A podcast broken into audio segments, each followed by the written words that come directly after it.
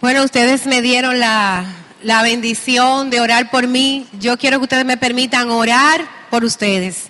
Si alguno de ustedes ha venido con deseo de encontrarse con el Señor, de escuchar su palabra, yo te pido que ahora mismo, sin decir nada, cierres tus ojos, inclines tu cabeza y yo le pido al Señor una bendición especial, una unción especial, para que tú en esta noche seas tierra fértil tierra en la que esa semilla de la palabra pueda germinar, pueda crecer y que te dé la gracia de que no sea ahogada, de que no sea sofocada, de que encuentre tierra para que pueda crecer y para que esta Semana Santa pueda celebrar la Pascua, como nunca antes tú la has tú la has eh, celebrado. Te lo pido, Señor, en el nombre de tu Hijo Jesús, con la intercesión de María y de San José. Amén.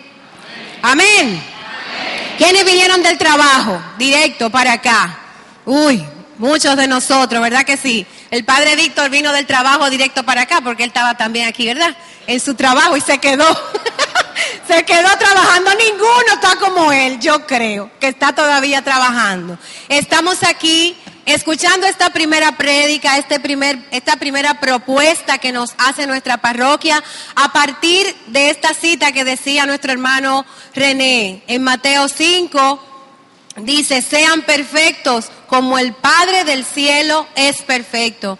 Y bendito sea Dios, que como dice esa canción que cantábamos ahorita, nadie hay como tú, Señor. Nadie hay que puede hacer las cosas como tú las haces. Y yo la cantaba y pensaba, con respecto a mí, que tú haces del polvo una hija, que tú haces de la nada un corazón que quiere amarte, un corazón que te busca, que no es perfecto, pero es perfectible. Y tú me invitas a esa perfección. Nadie hay como tú, Señor, que pueda hacer las cosas que haces tú que te tiene aquí sentado en esta noche y que te invita a que tú abras el corazón para que puedas escuchar un mensaje que te ayude a caminar en esta cuaresma hacia la Pascua. Porque ese es el sentido de estos tres días, que queremos caminar en la cuaresma para nosotros vivir la Pascua. Y la cuaresma es el tiempo litúrgico de conversión que la iglesia marca para prepararnos a esa gran fiesta que es la Pascua. Es un tiempo en que se nos invita a arrepentirnos de nuestros pecados, a revisar nuestras vidas, a ser mejores, a volvernos a acercar a Cristo. Es un tiempo de preparación. Y yo le voy a decir una cosa, yo sé un poquito, ahora mismo yo sé lo que ir preparando. Yo estoy preparando una fiesta. Tengo una hija que va a cumplir 15 años y voy a hacerle una fiestecita para celebrar esos 15 años. En enero yo me reúno así, yo muy organizada, yo, con una persona para que me va a ayudar, que es mi hermano y que me ayuda a la decoración. Yo no sé nada de eso, yo sé cantar y de decorar cero. Llamo a mi hermano y le digo, mira, eh, tú sabes que tengo unos 15. ¿Y cuándo son los 15? Bueno, tú sabes, estamos preparando con tiempo, los 15 son en marzo. En marzo. Como decimos por ahí, tú estás tarde, así con la L, tú estás tarde. Y yo, pero ¿cómo tarde? Sí, porque es una fiesta que implica mucha preparación. ¿Y van a hacer un baile? Sí. ¿Y ella va a Sí. ¿Y va a haber un beso? Sí. ¿Y va a haber una...? Sí. Y él me decía, bueno, pues vamos a ponernos en esto porque esa fiesta es importante y requiere una preparación. Y así nosotros en la vida de la fe, si queremos prepararnos para una fiesta, si queremos de verdad y para nosotros significa la Pascua una fiesta, y te abro esa interrogante en el corazón en esta noche, ¿es la Pascua para ti una fiesta? ¿Es la Pascua y la resurrección de Cristo la razón de tu fe? Ya San Pablo dice que es la razón de nuestra fe, pero yo te pido que en esta noche tú te apropies de esa palabra y que sea tu razón de fiesta. Y nadie va a una fiesta sin prepararse. Nadie que se repete se embarque en una fiesta de unos 15 años, de una boda, de un aniversario, sin prepararse para esa fiesta. Hasta nos ponemos a dieta. Hasta mandamos con, ahora, ¿verdad? Ahora con tiempo buscar las cosas por internet y todas esas cosas para uno poderla preparar. Pues así mismo es el camino de la cuaresma. Un camino que comienza el miércoles de ceniza que ustedes saben ya que dura 40 días y que termina justo antes de la misa de la cena del Señor del jueves santo. Y a lo largo de este tiempo, cada domingo, cada do- me están pasando un check, yo sé, yo sé. Eh, cada domingo el Señor nos va preparando con esas, esas liturgias, esa Eucaristía, esas palabras. Están todas, yo no me daba cuenta, yo me di cuenta con el maestro aquí, Monseñor. Cada una está muy bien pensada, muy bien pensada. Cada liturgia de cada domingo de cuaresma tiene un sentido, un porqué y tiene una razón de ser. Y nosotros entonces en Cuaresma hacemos un esfuerzo, tenemos la invitación para hacer un esfuerzo para vivir como verdaderos creyentes. Es un tiempo de penitencia, un tiempo en el que yo me pregunto qué tan cerca yo estoy caminando con Dios, un tiempo que te invita a revisarte. Y qué bueno que este retiro es al principio de la Cuaresma, porque así puedo ir caminando con ese sentido hacia la Pascua. Algunas personas hacen el retiro cuando ya se está acabando. O, dur- o durante la Semana Santa, o lunes santo, martes santo, miércoles santo. Pero qué bueno podernos preparar con mucho tiempo. Cristo nos invita en esta cuaresma y siempre a prepararnos para cambiar de vida. Y la iglesia nos invita a vivir la cuaresma como un camino hacia Jesucristo, escuchando la palabra de Dios, orando, compartiendo con el prójimo y haciendo obras buenas. Y esto es lo que a nosotros nos han enseñado siempre, perdón, con las palabras de ayuno, penitencia, oración.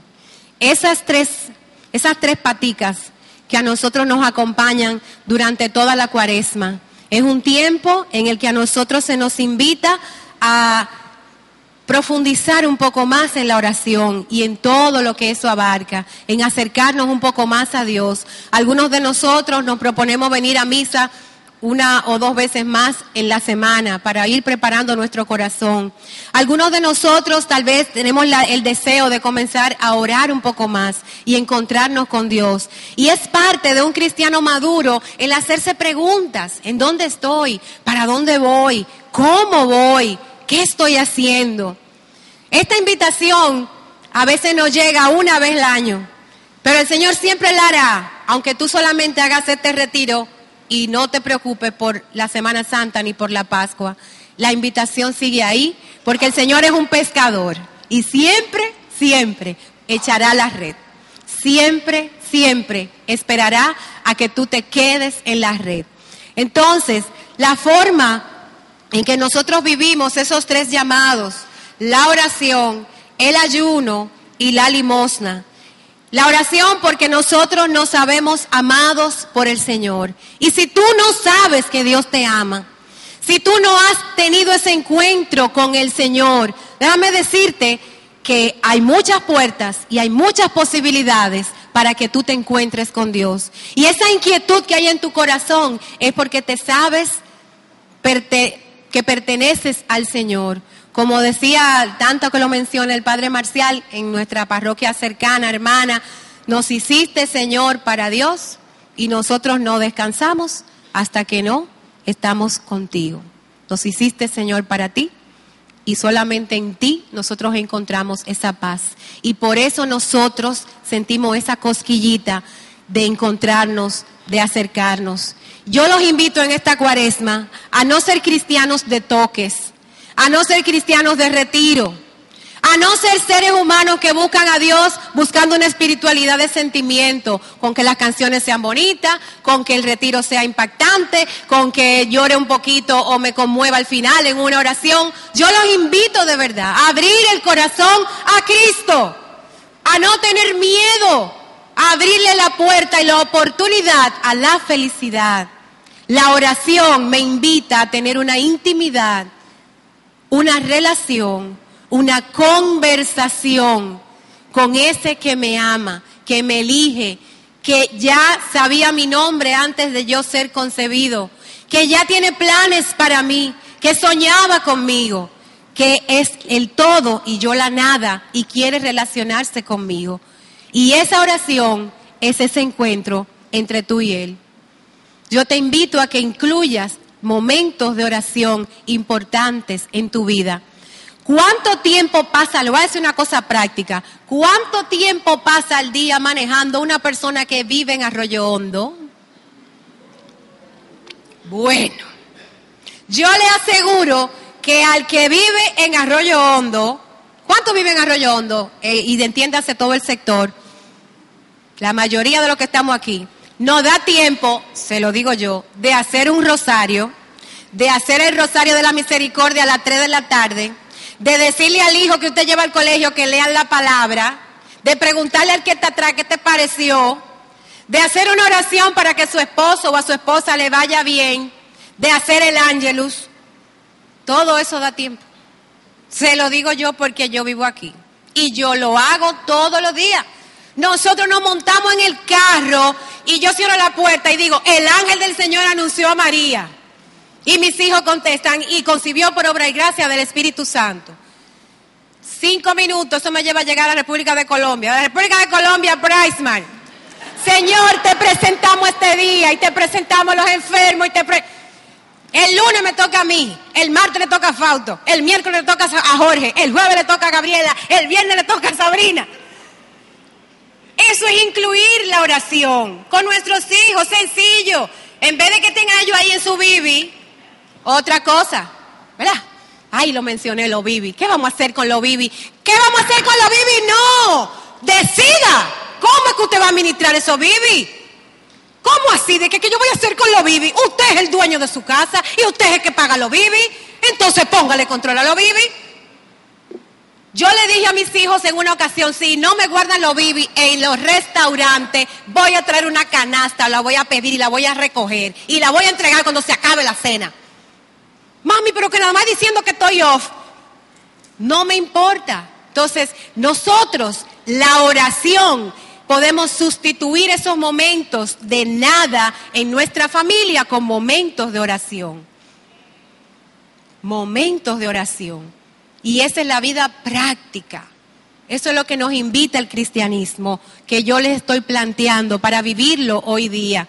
Un hijo que se educa así, no le es difícil coger cinco minutos para venir al sagrario, porque está acostumbrado a orar y a dirigirse al Padre. Con una oración aprendida y repetitiva, porque la creatividad de ellos, ¿verdad? no es igual, entonces uno lo, lo induce por ahí. El rosario de la misericordia a las 3 de la tarde. Usted no lo sabe. Póngalo en vida a las 3, 15 minutos o menos ya. Busque en internet ¿Qué beneficio trae? ¿Qué, ¿Qué cosas trae para el alma del que acude a la misericordia del Señor? Ya, fácil, easy. Yo conozco personas que van al baño en la oficina para hacer su rosarito de la misericordia a las 3 de la tarde. La, lo cogen sus 15 minutos para eso. Entonces la oración no es nada más sentarme aquí yo y qué le digo y cómo le digo y cuándo le digo. Hay cosas prácticas que podemos hacer. Es simplemente tomar una decisión de incluir la oración en mi vida y en mi vida de mi familia. Porque yo soy responsable de la fe de esos muchachos y de esas muchachas. el ayuno. El ayuno es chulísimo en cuaresma. Yo, nosotros ayunamos de tantas cosas, podemos hacerlo. No es solamente de lo que nos invita la iglesia a ayunar los viernes o a no comer carne, sino de verdad ayunos que nos llenen el corazón, que nos hagan sentir que somos victoriosos, que podemos, que tenemos dominio. Yo invito a mis hijos, voy a hablar mucho de los hijos, porque esa es mi vida, eso es lo que yo veo todos los días. Yo invitaba a mis hijos, ya no los invito, a que hicieran un ayuno particular en la cuaresma. Al principio yo le decía, tú vas a ayunar de chocolate, tú no vas a comer chocolate. Tú de Coca-Cola, tú no vas a beber Coca-Cola. Tú de jugar con el Nintendo, tú. Qué alegría. Este año, el primer viernes de cuaresma, mami, yo he pensado que yo voy a ayunar. Yo no tuve que inducir. Ellos hicieron su ayuno. Algunos más de lo que yo pensaba. Entonces, ¿qué elegí yo? Porque los, los comportamientos la forma de ver a Dios, la manera de tú expresar lo que tú crees, se hacen modelando también. ¿Por qué? Porque es la única manera en la que nuestros hijos y en las que yo voy también a hablar de lo que yo tengo en mi corazón es modelando. No anunciando, sino modelando. El padre Víctor decía una vez que nosotros tenemos que ser cristianos de tal manera que no le tengamos que decir a nadie que somos cristianos. Que la gente nos vea y nos diga, tú, tú eres cristiana, ¿verdad? Tú, tú eres católica, tú, tú tienes algo. Entonces, yo, por ejemplo, decidí ayunar de la queja. Yo me quejo mucho de mi trabajo. Mucho, muchísimo. Decidí ayunar de la queja. Y lo cambié por un gracias, Señor, por mi trabajo.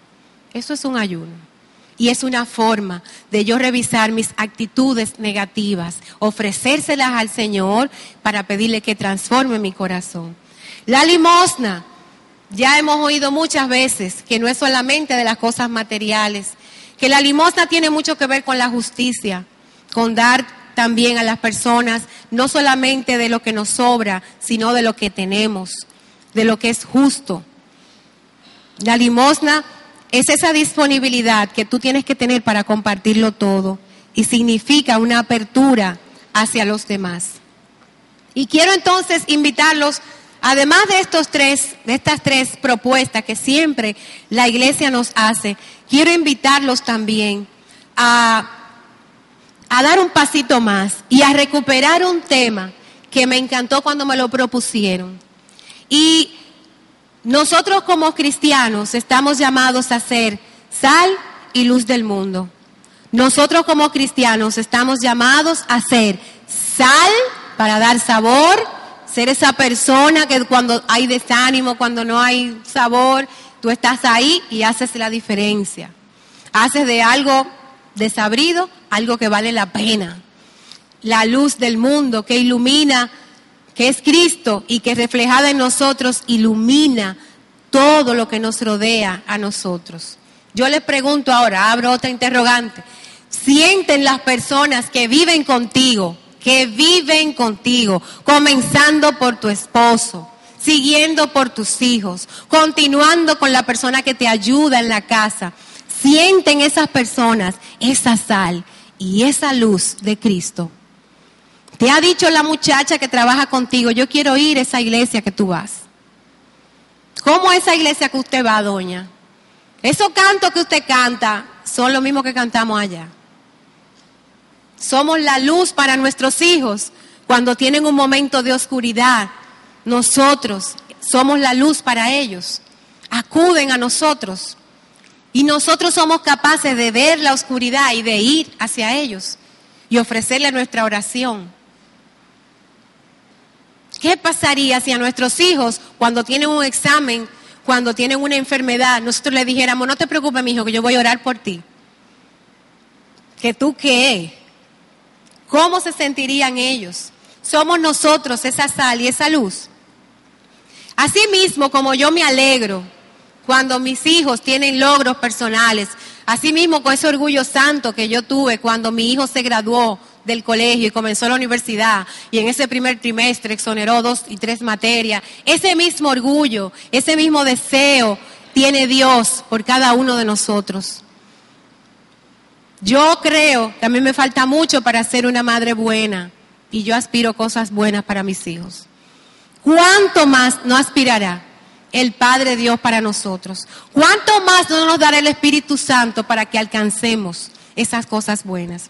Pues Dice, dice la palabra de Dios en Efesios que así prepara a los suyos para las obras del ministerio en vista de la construcción del cuerpo de Cristo, hasta que todos alcancemos la unidad en la fe y el conocimiento del Hijo de Dios y lleguemos a ser el hombre perfecto, con esa madurez que no es menos que la plenitud de Cristo. Y entonces ya no vamos a ser niños a lo que nos mueve cualquier oleaje, que no me gusta ese padre, que no me gusta ese coro, que yo no entiendo la iglesia, que yo estoy mal, que yo estoy deprimida, que no tengo deseo. Ya no vamos a ser así en la fe. Ay, a mí nada más me gusta la Semana Santa, yo después de Semana Santa yo voy. Ay, yo voy a misa así, aunque sea una vez al año, los Viernes Santos yo comulgo. Ya no vamos a hacer, sí, así, muy, no, yo lo respeto, los Viernes Santos yo voy y lo respetan y vienen y no comulgan. ni se confiesa. Pero ellos los Viernes Santos vienen. El Señor quiere más que eso. Dios nos ha llamado para más que eso. Dios nos ha llamado para que seamos qué?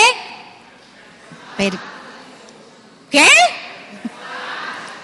Santos perfectos. ¿Como quién es perfecto? Dice, dice en el versículo 15, iremos creciendo cada vez más para alcanzar a aquel que es la cabeza Cristo. La cara de mis hijos, cuando yo les decía chiquito que iban a ser del tamaño de su papá, que tiene seis pies. Entonces yo quiero ahora, oigan lo que yo le voy a decir, y yo quiero que ustedes hagan esa misma actitud y miren al de al lado. Dios quiere que vayamos creciendo cada vez más para alcanzar a aquel que es la cabeza, Cristo. ¿Cómo se sienten? ¿Hasta dónde quiere mi papá que yo llegue? Hasta Cristo. Me siento entonces bien, porque me están diciendo que voy a llegar a ser como Cristo. Me está diciendo que hay forma de llegar a ser, no soy perfecto, pero soy perfectible. Y que Él quiere que yo crezca. Mi llamado es a crecer. Mi llamado es tener los pies bien puestos aquí en la tierra, pero la mirada la tengo que tener en el cielo. Los pies aquí en la tierra, pero mi cabeza tiene que estar en el cielo. Ese es el llamado que nos hace Dios. Y precisamente de eso es que nosotros, quiero hablarles esta noche, que es de, lo, de las virtudes, de lo que es una virtud, que me ayuda a ir creciendo, que puede ayudarme a alcanzar la madurez espiritual. La virtud es una palabra como que la han dejado de lado, como que ha perdido, no sé, la gente no habla de eso, como que suena a, antes del concilio vaticano, ¿verdad? Como una cosa así. Ahora lo que se habla de valores, educación en valores y los valores. Resulta que los valores son cosas abstractas, muy buenas, pero que para tú poderlas alcanzar necesitas la virtud. Necesitas practicar las, virtudes. Las virtudes no son más que un buen hábito, una buena disposición a hacer, un buen hábito que te capacita para actuar de acuerdo a la razón recta. Dice en el diccionario católico de John Hardon, dice que hace de su poseedor una buena persona y que hace también actos buenos. Dice el catecismo que es una disposición habitual y firme para hacer el bien y permite a la persona no solamente hacer algo bueno, sino dar lo mejor de ti. Pero no un día, no es que no es que tú viniste no es que tú, como hay un millonario por ahí que yo leí, creo que es australiano, que decidió repartir 15 millones de dólares entre todos sus empleados. Y la gente está feliz. Porque de repente en su cuenta de banco, son 1.800 empleados, le dieron a cada uno de acuerdo a los años que tenía y él decidió repartir, él vendió una parte de las empresas y decidió repartir entre todos sus empleados ese dinero que resultó del crecimiento de la empresa. ¿Eso hace de esta persona una persona virtuosa? No, no lo sé. Yo tendría que ver cómo es su comportamiento. Eso es un acto de generosidad. Habría que ver cómo son los sueldos de esos empleados, cómo él ha tratado a esos empleados y lo ha tratado con justicia durante todos esos años. Entonces, la virtud, a diferencia de un acto aislado, es algo que yo hago habitualmente y es algo que yo decido muchas veces hacer. Se puede cultivar una virtud cuando yo decido incluir eso en mi vida. Y hay diferentes tipos de virtudes. Hay virtudes muchísimas humanas que son propias, la, tienen que ver con la persona. Y esas virtudes humanas me ayudan a ser mejor persona, me ayudan a crecer como persona. Son las virtudes que necesita un buen ciudadano, son las virtudes que necesita un buen hombre, una buena mujer son esas virtudes que me acompañan y son intrínsecas a mí. Y yo creo firmemente que todo ser humano viene con esa disposición a hacer el bien. Y ustedes me dirán, bueno, pero tú no, tú no conoces entonces a, a fulana o a fulano, porque yo no le veo nada. Siempre recuerdo con mucho cariño a alguien en mi grupo de oración de joven en quien yo decía, me ocasionaba muchos problemas porque era muy chismosa. Y siempre recuerdo que iba al sagrario y yo le decía al Señor la verdad, yo decía, Señor, ayúdame a verla como tú la ves. Yo no le veo nada bueno, nada, yo lo que veo es problema. Si tú te la puedes como ir para otro sitio, yo te agradecería mucho. Pero si no, Señor, dame tu corazón para yo verla como tú la ves. Y el Señor permitió que un día esa persona se sentara a mi lado y me contara su vida. Cómo ella ha sido una niña, fue una joven rechazada desde el principio, criada por su abuela, con mucha necesidad de amor y cómo quería que el Señor la sanara.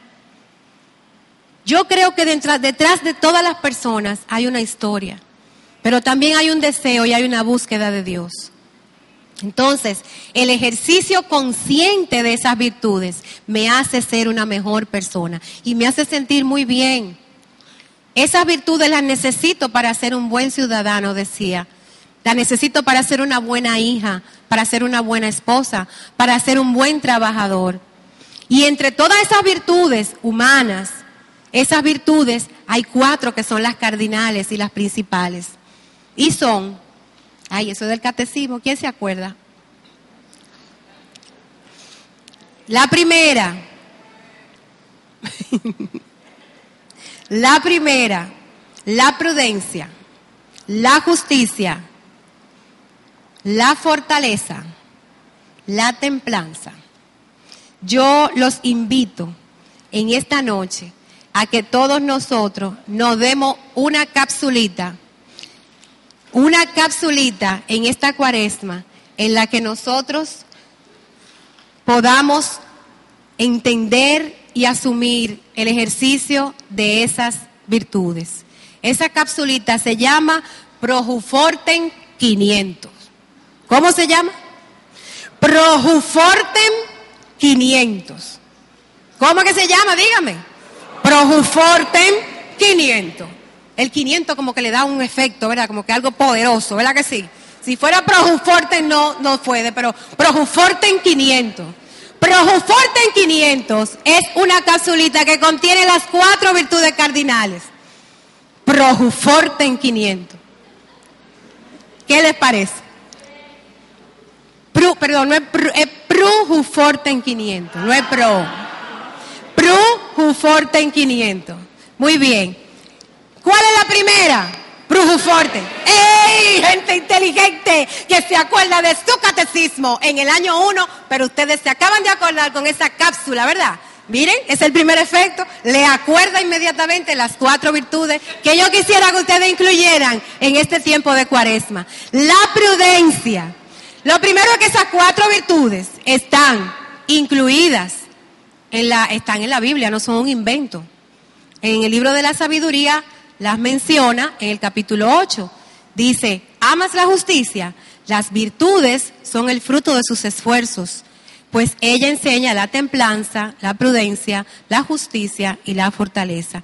Y la, la prudencia es la virtud que me permite discernir en toda circunstancia el verdadero bien y a elegir la forma de yo hacer ese bien y abarca tres cosas, pensar con madurez, decidir con sabiduría y ejecutar bien. El santo Tomás decía que la prudencia es la regla recta de la acción. No es ser tímido, ni ser pariguayo, ni ser la otra que comienza con P. Ninguna de esas. Al contrario, sino que me guía. El hombre prudente decide y ordena su conducta de acuerdo a su juicio y se complementa muy bien con el don de consejo. Muy bien se complementa. La justicia es el segundo, projuforten, projuforten 500. Muy bien. Pues la justicia consiste esto es según el catecismo, en la constante y firme voluntad de dar a Dios y al prójimo lo que es debido. Si quiero practicar la limosna, si quiero incluirla en mi vida, entonces tengo que practicarla con esta virtud. Pongo en práctica la virtud de la justicia, que también tiene que ver con Dios, tiene que ver con dar a Dios el culto que se merece. Entonces, cuando recurro a la oración y practico formas de orar, estoy practicando la virtud de la justicia. Por eso estas virtudes son cardinales, porque en ellas se, se resume todo. Brujuforten 500. ¿Cuál sigue? La fortaleza. La fortaleza tiene dos elementos, atacar y resistir. ¿Cuáles son? Atacar. Otra vez. El que tiene esta virtud, el que quiere ejercitarla, ataca para conquistar metas altas en la vida, venciendo los obstáculos. Ay, es que yo comienzo una dieta y no la acabo. ¿Cuál es esa? ¿Cuál es la virtud que necesito? Fortaleza. Ay, es que yo comienzo la universidad y la dejo por mitad. ¿Cuál es esa virtud que necesito? Resistir el desaliento, la desesperanza, los halagos del enemigo. ¿Cuál virtud estoy practicando cuando dejo de quejarme? La fortaleza, porque trato de vencer el desaliento. Y la última, ¿cuál es? La templanza, la virtud que la necesito para la dieta también, que modera la atracción de los placeres y procura el dominio de la voluntad sobre los instintos. Entonces, nosotros vivimos practicando las virtudes, a veces sin darnos cuenta. Muchas veces la practicamos así. Y no hace falta a veces contar con la gracia. Contar con la gracia de Cristo. Porque obviamente una persona sin Dios puede desarrollar estas virtudes. Un buen ciudadano, una buena madre, un buen padre, un buen jefe. Puede desarrollar esas virtudes, pero, ay, con la gracia. Con la gracia de Cristo todo es posible. Con la gracia de Cristo todo es posible. Y hay algo importante. Podemos ser muy buenas personas, pero la salvación no la vamos a conquistar por muy buenos ciudadanos que seamos. Tu salvación, tu vocación de eternidad, tu llamado a vivir eternamente no lo vas a alcanzar viviendo estas virtudes humanas cardinales sino que necesitas la gracia de la salvación. Pero cuando una persona se encuentra con Cristo y viene con esta zapata de las virtudes, cuando tú vienes de una familia con estas virtudes muy claras, qué fácil es montarte. Llega un momento en que ya tú no eres un nieto de Dios, sino que tú te conviertes en un hijo de Dios. Como me decía uno de mis hijos, yendo para un retiro. Ay, pero qué, qué bueno que te va para el retiro. Así, mami, otro retiro de la comunidad, sí, otro. Yo no quiero ir, estoy cansado de los retiros. Tengo muchísimos años yendo a retiro. No quiero ir. Y yo, pero tú vas, ¿verdad? ¿Verdad que sí? Tú vas. Entonces ahora mi hijo llega el momento, decide si es ahora, en que tú vas a dejar de ser nieto y vas a comenzar a ser hijo. Porque Dios te espera. Dios te espera. Y Dios quiere que tú le conozcas. Y Dios quiere llevarte al desierto y hablarte de amor en el oído. Cuando él regresó, le pregunté, ¿y qué? ¿Lo viste? ¿Cómo te fue? Me dice, mami, mami. Me hace así, mami. Pues yo los invito a que cuando usted se vaya de estos tres días de retiro, usted llegue a la Pascua diciendo, bueno, mami, ¿qué Pascua? Yo me quedo. Yo me quedo porque yo quiero vivir esa Pascua de la que ellos hablan. Yo me quedo porque la comencé a vivir en esta cuaresma. Yo me quedo porque quiero ser diferente. Yo me quedo porque no quiero ser como el resto. Yo me quedo porque el día primero está ahí mismo, total. Entonces dame ver a qué, qué es lo que me voy a quedar. Vamos a ver. Y no vamos el día primero. A lo mejor me consigo dos o tres gente para irme el día primero con ellos también. Entonces, yo los invito a darse esa cápsula de pro, ¿de qué?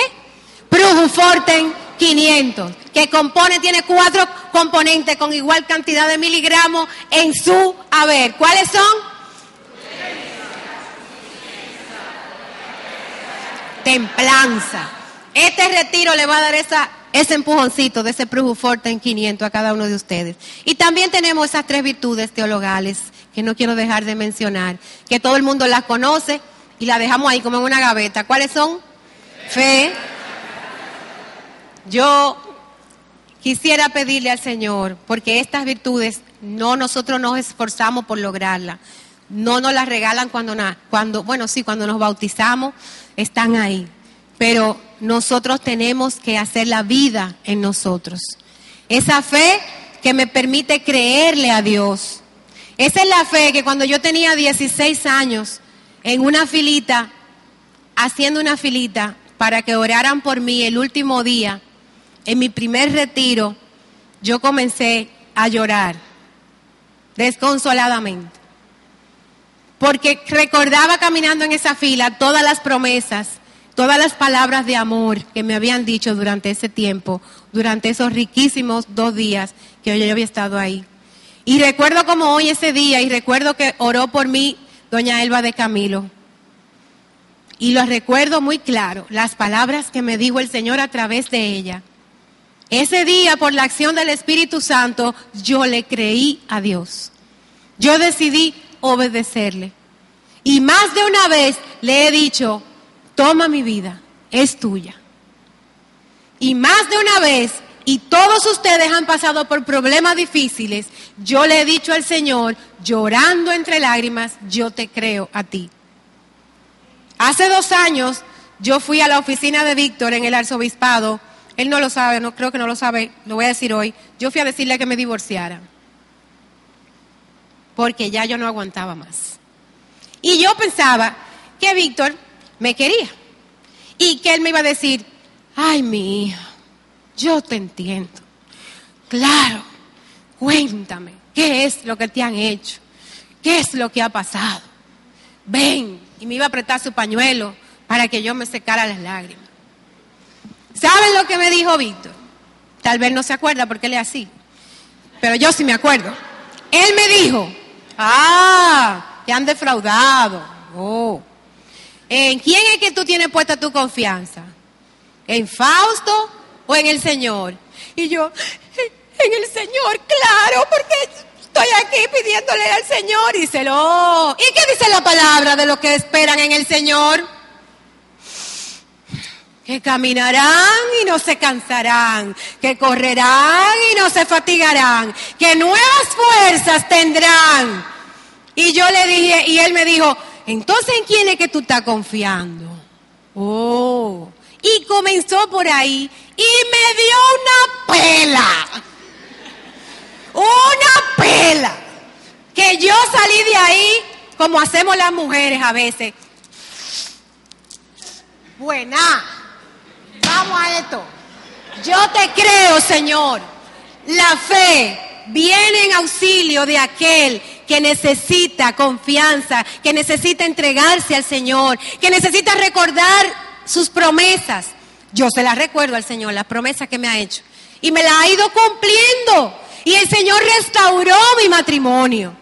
Y el Señor me lo confirmó porque no por lo que Fausto me decía, sino por lo que él le oraba a Dios y yo lo oía. Y yo me daba cuenta de que ya Dios había hecho una transformación en Fausto. Entonces la fe te permite obedecer a Dios, te permite escuchar lo que te están diciendo y creerle a Dios y obedecer. Esa fe es una virtud teologal, pero que no es solamente, ay, yo le creo a, Víctor lo que me dijo, ay, yo le creo lo que me dice la palabra, ay, yo le creo. Quiere decir practicar, obrar.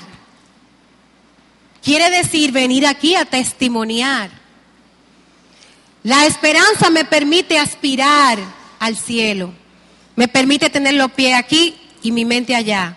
Y dame cuenta que aquí son 70, 80 años y que allá es la vida eterna, o sea, un poco más, ¿verdad? Entonces, apoyándonos no en nuestras fuerzas, sino en el auxilio del Espíritu, mantenernos firmes en la confesión de la esperanza.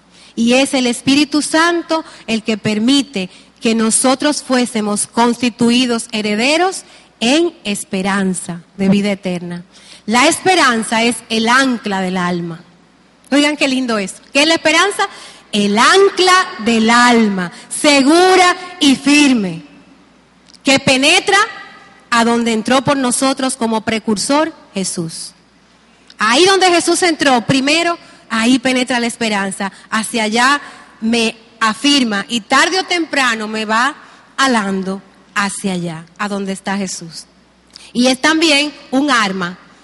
Dice, revistamos la coraza de la fe y de la caridad con el yelmo, con el casco de la esperanza de salvación. Y la esperanza me dice, a mí, a ti, a todos nosotros, al final venceré. Porque Cristo te venció. Y Cristo nos dice a nosotros, parados al lado, que le digamos a esa tentación, que le digamos a ese pecado, que le digamos a ese vicio que es lo opuesto a la virtud, a ese mal hábito, que le digamos, yo te venceré. Yo te venceré. Ponle un nombre.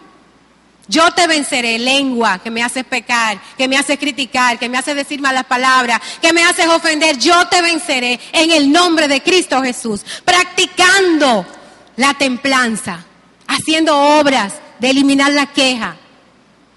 Yo te venceré. Es el remedio para una vida desalentada y pesimista. Y por último, la caridad. En la caridad se resume toda la ley, todo el amor que hay del Padre hacia nosotros, de nosotros hacia los demás, se resume en la caridad. Jesús nos hace y hace de la caridad el mandamiento nuevo. Manifiesta ese amor amándonos hasta el final y eso es lo que queremos recordar durante esta cuaresma. Como decía ayer la, la lectura, le, decía ayer la homilía, que Él murió por nosotros, para la salvación de nosotros, que siendo el todo y nosotros la nada, quiso darse a nosotros. Por eso Jesús dice, como el Padre me amó, yo también los amo, permanezcan en mi amor. Y ese es mi mandamiento, que os amen uno a otros como yo les he amado. Entonces yo le propongo comenzar en esta cuaresma a vivir una vida que tenga todas, que esté permeada por estas virtudes cardinales, que esté permeada por estas virtudes eh, infusas a través del Espíritu Santo, a través del bautismo. Yo estoy segura, no lo estudié, dígame el Padre si sí o no, si también a través de la confirmación, me imagino que sí, a través del matrimonio, a través de la comunión, a través de cada vez que usted dice Espíritu Santo, ven. Estas virtudes se hacen realidad en tu vida. Tú las haces realidad cuando las practicas cuando las haces accionar. No me sirve de nada aquí hablar de la templanza, decir qué linda esa virtud de la templanza. Me gustaría tenerla algún día. Piense en qué cosas yo puedo aplicar la templanza. Y no la haga solo en cuaresma. Ay, en cuaresma yo no voy a decir malas palabras cuando yo esté manejando. Muy bien, pero siga. Yo aspiro a que al final de la cuaresma y eso sea un hábito. Y si es un hábito, es una. Yo conozco una persona de mi comunidad, amado Camilo, que él no dice mala palabra cuando está manejando. Él tiene la virtud de decir buenas palabras. Y lo que dice, gloria a Dios, bendícelo Señor. lo dice de corazón, no es con ironía, ¿eh? es un santo. Él es un santo en la tierra. Lo digo, yo sé que sí. Así que de verdad, él la practica no solo en cuaresma, esa es una virtud. ¿Por qué? Porque la virtud es un hábito. ¿Qué es la virtud? Un. Entonces, yo no quiero que usted lo deje de hacer, pero usted no hace nada con visitar los enfermos, practicando cuál virtud? Visitar los enfermos, ¿cuál sería? ¿Cuál sería? La caridad. Si usted nada más va en la Semana Santa. Eso no es una virtud, eso fue algo que usted hizo muy bonito, pero eso no es una virtud. Usted quiere practicar la virtud de la caridad, debe con frecuencia de, de practicar, de buscar actos que le permitan practicar. San José María Escribá decía, la vida cristiana es un constante comenzar y recomenzar. Es un renovarse cada día. Y de esa manera no ya a pesar de nuestra miseria, sino en cierto modo, a través de nuestra miseria, se manifiesta Cristo en el esfuerzo por ser mejores y de permear nuestra vida de obras que me permitan vivir una santidad cotidiana. Vivir esa vida virtuosa en lo cotidiano, en el buenos días, en la sonrisa, en hacer el bien, en dar una dirección, en no tirar la basura a la calle, en decidir venir al sagrario, estar más con Dios, en enseñar a mis hijos a practicar la virtud de la, la práctica de la oración, de enseñar al que no sabe. Tantas cosas que podemos vivir en esa vida ordinaria y que nos hacen sentir, señores, y digan la verdad, tan bien. Qué bien nos sentimos como dominicanos cuando podemos decir que somos personas que solemos sonreír. El dominicano sonríe. El dominicano le gusta dar la, una dirección. ¿Usted ha pedido una dirección? alguna vez en un sitio. Una vez yo estaba en San Cristóbal y me paré a decir, ¿cómo es que salgo de aquí? Y lo chévere es que el dominicano es así. Y vino un amé y me dijo, bueno, usted hace así y coge esta calle, qué sé yo cuánto, y dobla por allí. Vino otro y dijo, no, pero no la mande por ahí. Dile a ella que coge esta calle, que va a de una vez. Y dice el tercero, bueno, yo creo que ella no va a llegar. Si yo, y yo ahí. El dominicano se para a ayudarte a cambiar una goma. Yo tengo 15 años manejando y nunca he cambiado una goma. Porque cuando me ha pasado, alguien viene y se apiada de mí. Entonces, qué bien nos sentimos cuando en la vida ordinaria somos capaces de hacer obras de bien.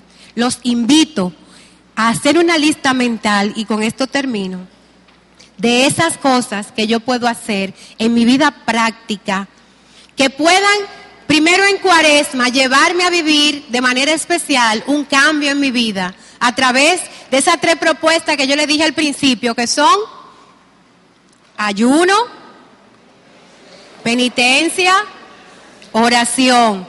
¿Cómo yo hago práctico eso? Porque a veces nos pasa eso, que nos vienen y nos dan estos retiros y nos vamos, ay, qué lindo el ayuno, muy linda la oración y chulísimo, y chulísima la, la, limosna. Pero yo no hago ningún plan. ¡Ningún plan!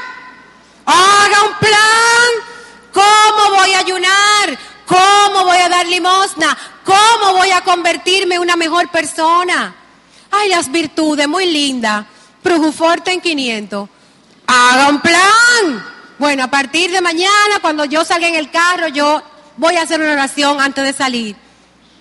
A partir de mañana voy a eliminar la queja de tal aspecto de mi vida. Haga un plan. Llevemos a las cosas concretas a nuestra vida de cristianos, para que la gente, como dije al principio, no te, te pregunte, ¿tú eres cristiana? Prepárese para responderle a los que lo critican porque usted no come carne los viernes. Busque el internet, catholic.net, y busque por qué no se come carne los viernes. Prepárese. Siempre nos atacan con eso. Entonces usted le responde como debe de ser, si usted no sabe. Justicia. Entonces, yo los invito en esta noche a que le pidamos al Espíritu Santo que derrame en nosotros una vez más su gracia para que esas virtudes que están en ti, porque Dios te hizo bueno, cuando Dios hizo todo, dice en la palabra que Él vio que todo era bueno, hasta yo, hasta tú, hasta tu suegra, ay la pobre suegra, hasta tu jefe, ay la pobre jefe, a lo mejor aquí hay muchos jefes, pero es verdad, toda esa persona, Dios las hizo buenas. A todos nos hizo buenos.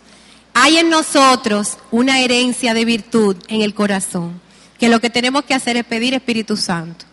Como decía ese cuento de ese arzobispo que recibió la visita de un feligrés muy emocionado, carismático, y le, decía, y le dijo, mire, señor obispo, yo quisiera orar por usted, para que usted reciba el Espíritu Santo. Y el señor obispo, a veces somos personas espirituales, pero entonces no caemos en la práctica, ¿verdad? Le dice el señor obispo que no era Víctor, por si acaso. Hay que aclarar. No era Víctor. Cuando me hicieron este cuento, Víctor era seminarista, yo creo. Eh, y él le dice, señor obispo, yo quiero orar por usted que quiero orar por el Espíritu Santo porque el Espíritu Santo se derramó en mi corazón y ahora yo, y yo quiero que usted reciba lo mismo que yo recibí. Y el obispo le dice, pero usted sí es ignorante. Usted no se da cuenta de que yo soy obispo, que yo recibí el Espíritu Santo en el bautismo, que recibí el Espíritu Santo en mi confirmación que recibí Espíritu Santo en mi sacerdocio cuando me ordené y aún más. Recibí Espíritu Santo cuando fui ordenado obispo. ¿Cómo usted se atreve a decir que yo no tengo Espíritu Santo, que yo no he recibido el Espíritu Santo? Yo no necesito recibir Espíritu Santo porque ya yo lo tengo. Y él le respondió, bueno, señor obispo, vamos a orar para que se le note. Entonces,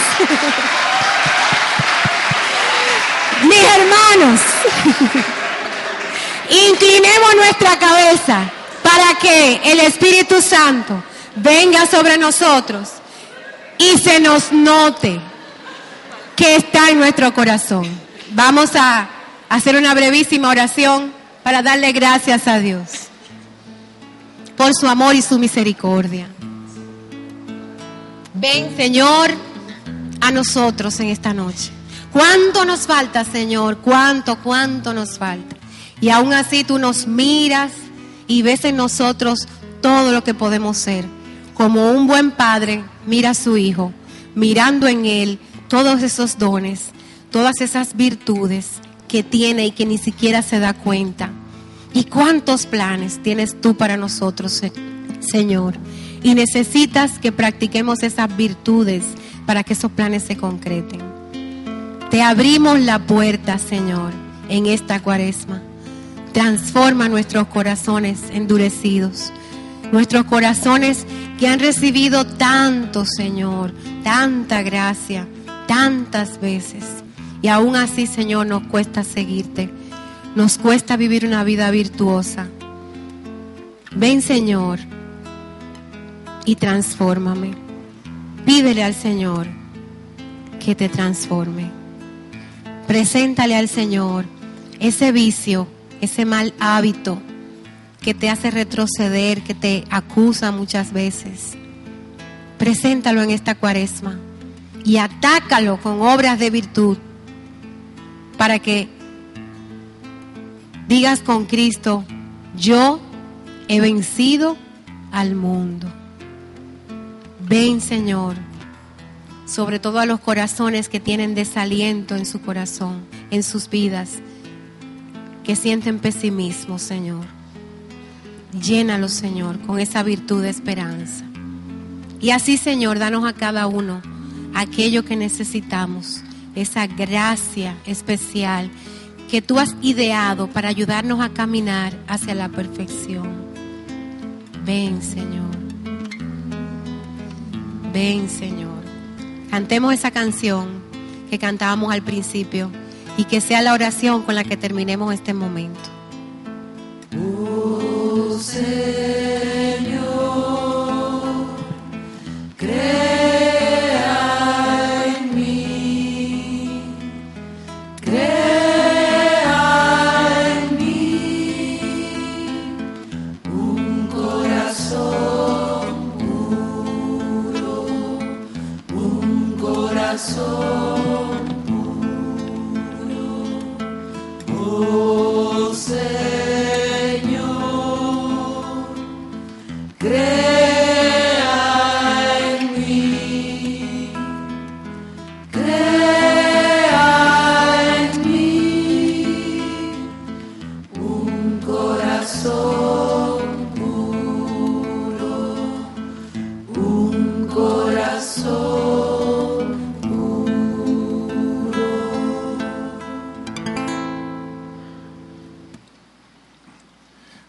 gracias a Dios por Bari Carmen.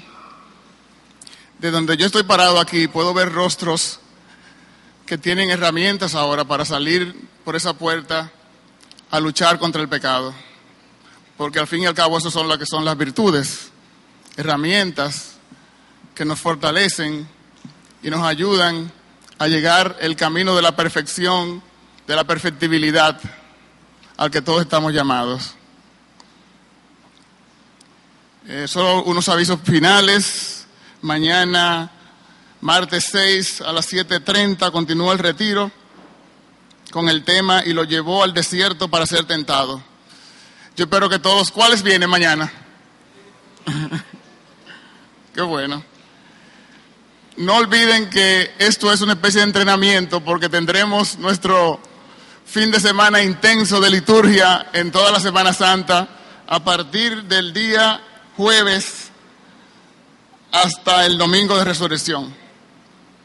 ¿Cuáles se quedan? Todos nos quedamos. Todos nos quedamos.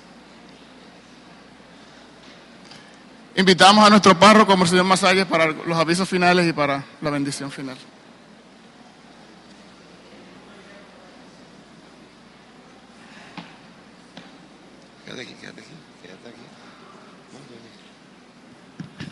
Yo quiero dar gracias a Dios por cómo el Señor ha usado a Mari Carmen, porque no fue un solo boche, fueron muchos. Ella solamente contó la primera, de primer round. Que vengan mañana, que no soy yo. Y también eh, cogió mucho, ahí Fausto también. Pero eh, yo puedo decir que aquí con toda la alegría con la que ella ha hablado hoy, con todo el gozo, con toda la bur- burbujeante como nos ha presentado el Evangelio, ella conoce de sufrimiento, ella conoce de virtud que tiene que ser demostrada, vivida. Así que en ella yo he visto una persona que ha podido ser fiel y le ha estado acompañando mucho en tantos momentos difíciles, en donde solamente a través de la virtud se puede vivir. Así que doy gracias al Señor por lo que ella ha vivido hoy. Así que Dios te bendiga.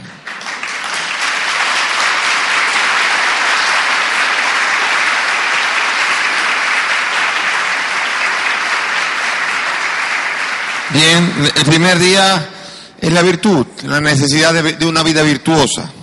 Sin embargo, vamos a tener, vamos a tener obstáculos y mañana va a estar el padre Israel Cravioto compartiéndonos una belleza.